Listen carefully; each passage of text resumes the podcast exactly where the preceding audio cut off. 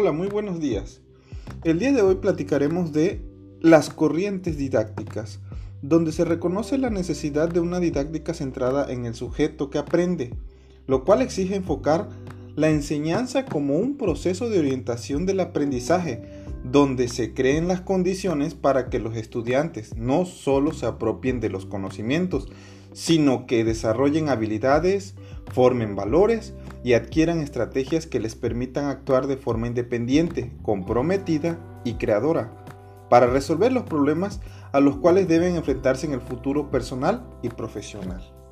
Pero la didáctica, como se conoce actualmente, es el resultado de varios métodos y estrategias de enseñanza y aprendizaje, establecidos a través de la historia, dentro de las cuales destacamos principalmente cuatro corrientes, y son la escuela tradicional, la escuela nueva, la didáctica tecnológica y la escuela crítica. En la escuela tradicional platicaremos un poco más.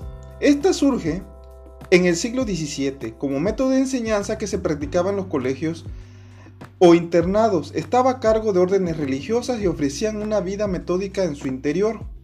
Se enseñaban los ideales de la antigüedad, los jóvenes eran considerados propensos a la tentación, débiles y con atracción por el mal. Por lo tanto, se consideraba necesario aislarlos del mundo exterior, ya que éste es temido como fuente de tentaciones. La didáctica tradicional, muy egoísta en la autonomía y participación del aprendiz, protagoniza al maestro, quien es la base y condición del éxito de la educación.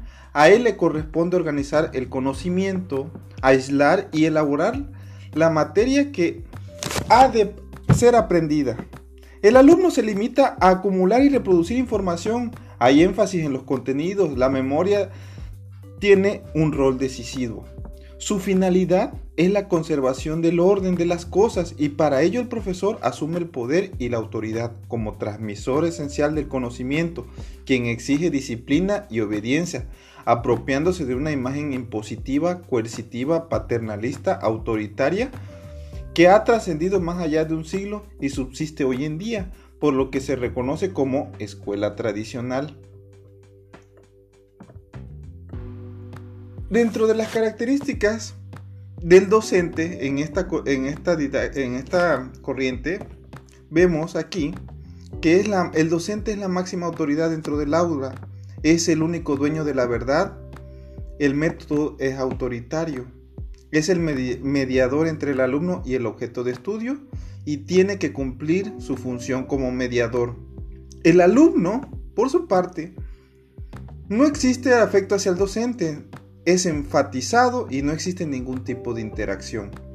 Dentro de las características de, de esta corriente didáctica, tradicional tiene una amplia relación con la ruptura del orden. Sus principales pilares son la disciplina como el método educativo. Es caracterizado por ser un modelo intelectualmente moralista y se ejerce el poder de la enseñanza en función de la jerarquía.